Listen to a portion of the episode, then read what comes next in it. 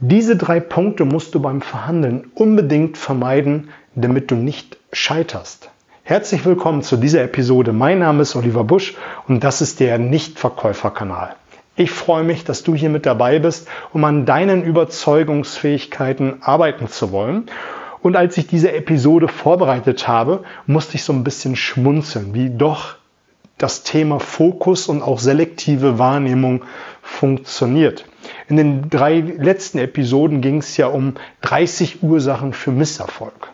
Und als ich diese Episoden auch immer so ein bisschen für mich durchdacht habe, mir die ein oder andere Notiz dazu gemacht habe und als ich mir Gedanken gemacht habe, was ich dir heute präsentiere, habe ich mich auch im World Wide Web so ein bisschen nach themenrelevanten Dingen umgeschaut und auch das, was ja, dich und auch andere interessiert, um so ein bisschen Inspiration für die kommenden Episoden zu, zu, zu bekommen. Und das Spannende ist, und das kannst du auf alle anderen Lebensbereiche genauso gut übertragen, ist, wie ist dein Fokus? Jetzt war mein Fokus, was Podcasts angeht und auch persönliche Weiterentwicklung ist, Vermeidung von Problemen, Vermeiden von äh, Misserfolg. Und heute geht es um drei Punkte von drei Fehler, die du unbedingt in der Verhandlung vermeiden möchtest. Und so zeigt es doch wieder, wie sehr man seinen Fokus auf Dinge richtet und die Dinge mehr wahrnimmt. Ich hätte ja auch fragen können ähm, oder mich fragen können und den Fokus richten können, wie wird man in der Verhandlung erfolgreicher. Und da habe ich mal geguckt, was ich schon selber gemacht habe und habe festgestellt, dazu habe ich schon die ein oder andere Episode gemacht, wie man in der Verhandlung erfolgreicher sein kann und äh, was man tun kann, um eine bessere Akquise zu betreiben, nämlich genau zielorientiert. Und so war jetzt mein Fokus in den letzten Wochen auf, welche Fehler man vermeiden sollte im Vertrieb, beim Überzeugen, beim Verhandeln. Ähm, darauf gerichtet und da sind jetzt die Episoden drauf aufgebaut. Die Frage ist doch, was ich jetzt damit sagen möchte. Nämlich folgendes. Wie ist dein Fokus, wenn du zum Kunden hineingehst? Hattest du in den vorangegangenen Gesprächen einfach blöde Gespräche, die kontraproduktiv waren, die dich nicht nach vorne gebracht haben, die keinen Umsatz gebracht haben?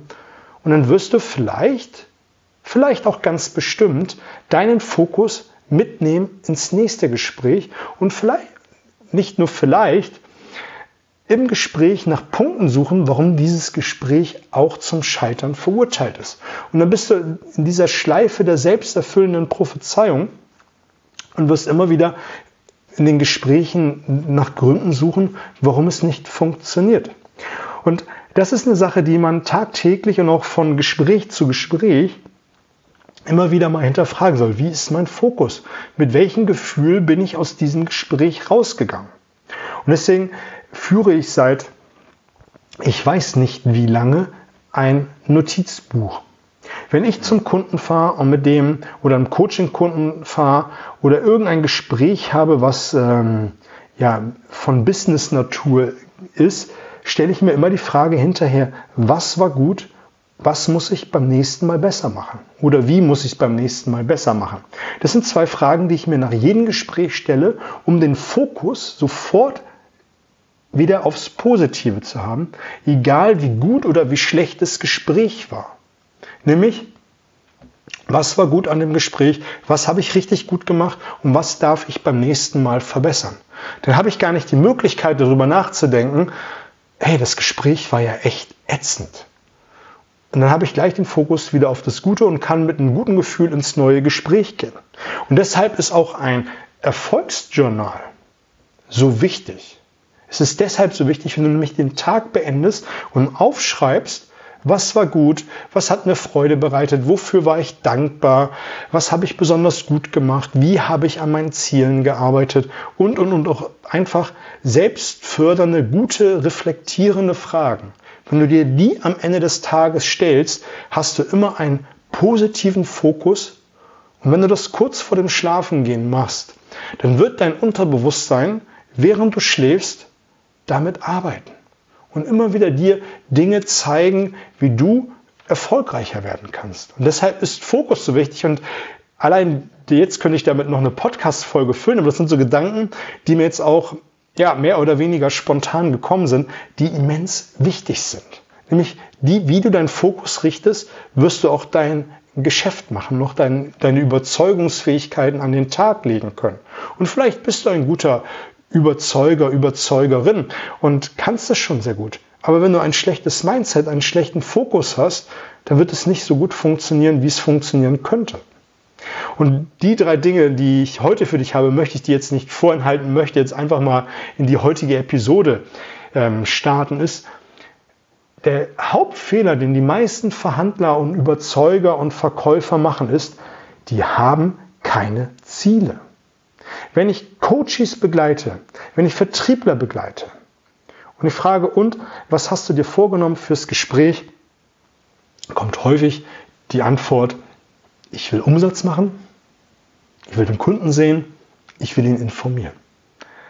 Also ich will Umsatz machen, jeder Euro, den ich aufschreibe, ist Umsatz.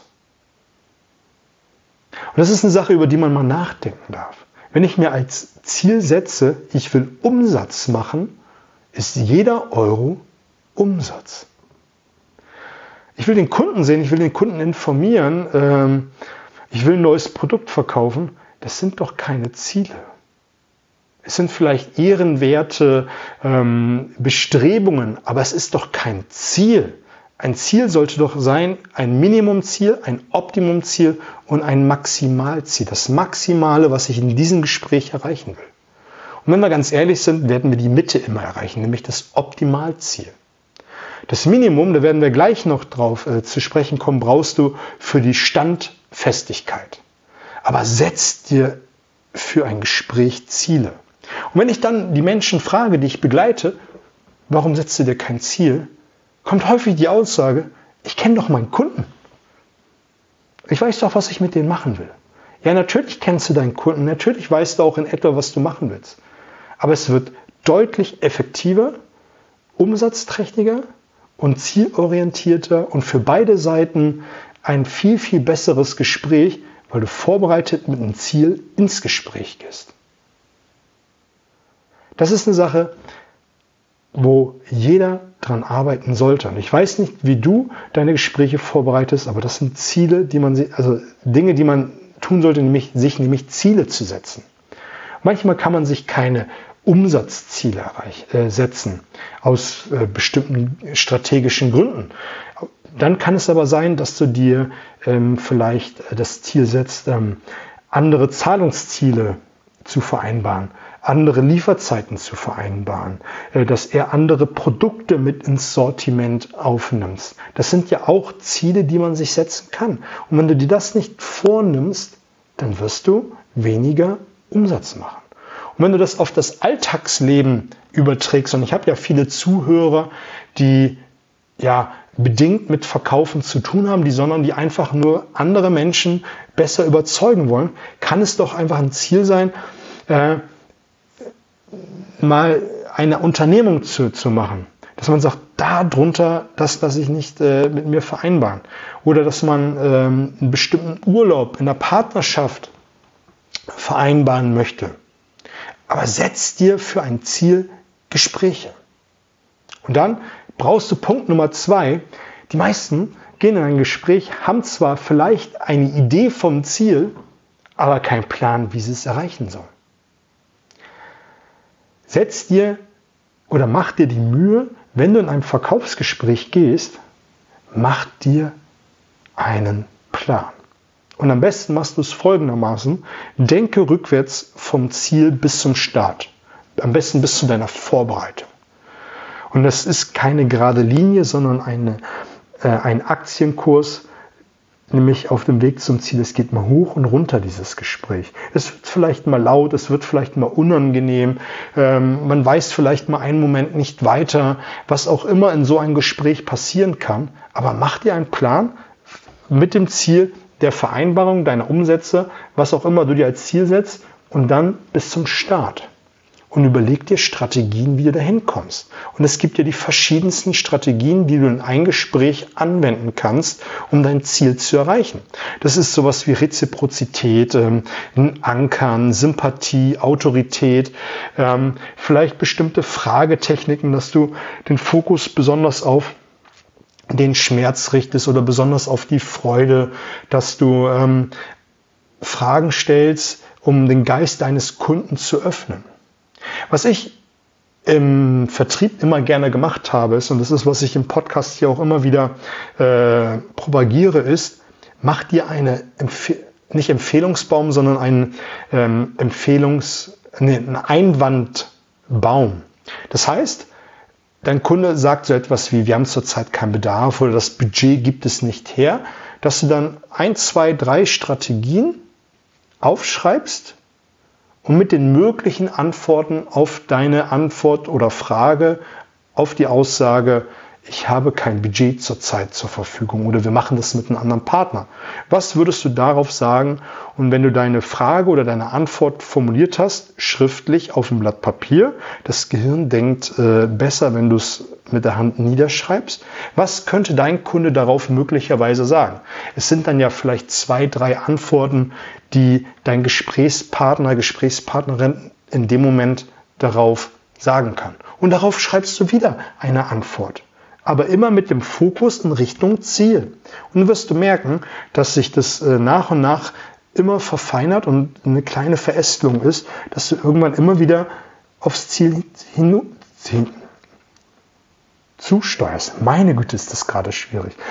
Ähm, das macht es dann viel, viel einfacher und dass du dann auch in diesen Gesprächsverlauf oder Gesprächsstrategie, die du dir da erarbeitest, auch die dementsprechenden Strategien mal mit aufschreibst. Es kann ja mal gut sein, dass du während des Gesprächs, du merkst, dein Kunde fährt gerade nicht auf Freude ab, dass du nämlich in Form von Freude verkaufst, sondern du merkst, du musst deine Strategie ändern, nämlich in Form von, dass du jetzt mal den Fokus auf Stress oder ja, Stress vermeiden, äh, Probleme vermeiden, gehst und deine Fragen dementsprechend anders anwendest. Und was sind dann die Antworten? Und wenn du dir das einmal aufschreibst, und ich weiß, das ist sehr, sehr mühselig, das für Gespräche zu machen, und wenn du das mehrmals machst, dann wirst du merken, dass es dir im Laufe der Zeit von Gespräch zu Gespräch einfacher von der Hand geht und dein Repertoirekoffer wird immer größer und du brauchst dann auch nicht mehr so viel Zeit in, in diese Planvorbereitung. Es ist ein ganz, ganz wichtiger Punkt in meinen Augen, nämlich diesen Plan sich zu erarbeiten, dass man im Gespräch richtig reagieren können. Und jetzt kommen wir nicht mit der Aussage, ich will flexibel sein, ich will das äh, situativ machen, in dem Moment, wie der Kunde dann nämlich ist. Das wirst du nicht machen können. Es ist genauso wie mit der Schlagfertigkeit, wenn du sagst, oh, äh, ich hätte ich doch das und das gesagt. Jetzt ist es mir eingefallen, nachdem du irgendetwas äh, an den Kopf geknallt bekommen hast. So ist es nämlich auch im Verkaufsgespräch. Mach dir vorher den Plan und sei dann in dem Moment der flexiblere. Mein Lieblingsspruch ist ja, der flexiblere führt das System und du kannst nur dann flexibel sein, wenn du deinen Werkzeugkoffer dementsprechend gefüllt hast mit Strategien, Einwandbehandlungstechniken, Mindsetarbeit und das alles in diesem Plan mit drinne hast. Und dann kommen wir nämlich zu Punkt Nummer drei, dass viele Vertriebler keine Standfestigkeit haben. Da wird so ein Szenario vom Einkäufer oder vom Gegenüber aufgebaut. Wenn Sie mir jetzt den Preisnachlass ähm, nicht geben, dann werden wir mit ihm keine Geschäfte machen. Da wird eine große Drohgebärde aufgebaut und das ist, wenn man länger im Vertrieb ist und auch an der Stelle standfest äh, gewesen ist, immer wieder feststellen, das ist nicht mehr als heiße Luft. Und gerade unerfahrenen Verhandlern passiert es immer wieder, dass sie dann doch nachgeben, weggehen von ihrem Ziel, weggehen von ihrem ähm, Plan und dann wieder einen Preisnachlass geben. Nein, habe die Standfestigkeit. Und dazu gehört, dass du dir im Vorfeld dir die Ziele setzt, einen Plan erarbeitest und dich natürlich fragst, warum mache ich das eigentlich? Warum will ich dieses Geschäft machen? Warum stehe ich morgens überhaupt auf? Warum ähm, will ich meine Ziele erreichen? Wenn du dir darüber im Klaren wirst, wirst du leichter eine Standfestigkeit entwickeln. Das ist auch eine Sache, die man meiner Meinung nach an der einen oder anderen Stelle durch, ja, wie soll ich, wie soll ich so schön sagen, durch schmerzhafte Erfahrungen mal erfahren muss, dann, dass man nämlich dann sich irgendwann sagt, das lasse ich nicht mehr mit mir machen. Und das ist nämlich so der Punkt, den, den man für sich verinnerlichen sollte. Und ich bin der Meinung, dass viele alte Hasen, die im Vertrieb unterwegs sind, nicht standfest genug sind. Dass sie wenigstens den Mumm haben, wenn der Punkt von Unterschreitung des Minimumziels erreicht ist, wenn man ein Ziel hat, dass man aufsteht und sagt, lieber Kunde, an dieser Stelle ist für mich dieses Gespräch beendet und wir können uns gerne zu einem anderen Zeitpunkt wieder treffen. Und das ist eine Sache, die viel zu selten gemacht wird, nämlich dem Gegenüber zu signalisieren, das ist meine Grenze und wenn du die unterschreiten willst, dann stehe ich auf und gehe. Und das ist eine Sache, die man sich aneignen muss. Und wenn du das signalisierst, wenn du das ausstrahlst bei deinem Gegenüber, dann wirst du merken, dass diese Grenze dann auch nicht mehr überschritten wird. Es wird mal der Versuch unternommen, es wird vielleicht nochmal eine Drohgebärde kommen. Aber wenn du standfest bist, einen Plan hast, eine Vorbereitung hast, deine Ziele hast, dann wirst du diesen Punkt haben und auch eine ganz andere Ausstrahlung haben. Und das finde ich, ist ein sehr, sehr, sehr spannender Aspekt, wenn man einfach schon mal mit dem Mindset rangeht. Das ist meine Linie. Wenn die angegriffen wird, stehe ich auf und gehe. Und das ist eine Sache, die ich im B2B immer wieder erlebt habe, wo ich mit Geschäftsführern Jahresvereinbarungen verhandelt habe, äh, Werbeverträge verhandelt habe und, und, und. Und ich dann gesagt habe, hey, das ist jetzt der Punkt, wir können gerne Freunde bleiben, ähm, aber jetzt beenden wir das Gespräch. Wir können noch gerne ein paar Minuten über das Wetter plaudern, über Gott und die Welt, über Ihr Hobby. Aber jetzt Buch zu und Ende. Natürlich immer mit einer Freundlichkeit und immer die Möglichkeit ähm, der offenen Tür soll heißen, dass dein Gegenüber immer wieder die Möglichkeit hat, durch die Tür zu, zu, äh, durchzugehen und das Gespräch wieder neu aufleben zu lassen, ohne sein Gesicht zu verlieren. Dann wirst du nämlich feststellen, wenn du das ein, zwei Mal beim Kunden gemacht hast, dass die Kunden dann sagen, oh nee, so war das ja nicht gemeint. Also, nee, nee, also wir wollen das schon mit Ihnen gerne machen. Also ein Rabatt wäre ja doch ganz schön. Also ein längeres Zahlungsziel ist das, was wir uns einfach gewünscht haben. Aber wenn das gerade nicht geht, dann lassen Sie uns mal gucken, wo wir noch irgendwie äh, etwas äh, besprechen können. Dann wirst du merken, es geht ja doch. Aber dieses Nein kannst du nur haben, wenn du vorher dir eine optimale Vorbereitung hast. Und dann musst du standhaft bleiben. Und manchmal, wie eben gesagt, ist es manchmal nicht so ganz einfach. Ich denke, das waren wieder drei gute Punkte, mit denen du arbeiten kannst, um ein ein, eine erfolgreiche Verhandlerin, Verhandler zu sein. Über ein Feedback würde ich mich freuen, wenn du jetzt Lust hast, mit mir an deinen Fähigkeiten zu arbeiten in Form eines Coachings, würde ich mich freuen, wenn du mich einfach kontaktierst, einfach auf die Seite gehen, der Nichtverkäufer. Zurzeit mache ich das mit vielen Coaches äh, via Skype. Eine halbe Stunde, Stunde, wo man nochmal an die Themen des jeweiligen nochmal ganz persönlich herangeht, die eigene persönliche Baustelle, um zu gucken, wie man die Skills auf ein neues Level heben kann, um dann im Gespräch mehr zu punkten. Wenn du darauf Bock hast, kontaktiere mich einfach auf, über meine Seite oder über Instagram. Da findest du mich auch, Oliver Busch oder der Nichtverkäufer.de. Einfach draufkriegen, würde ich mich freuen. Ansonsten, fette Beute, alles Gute.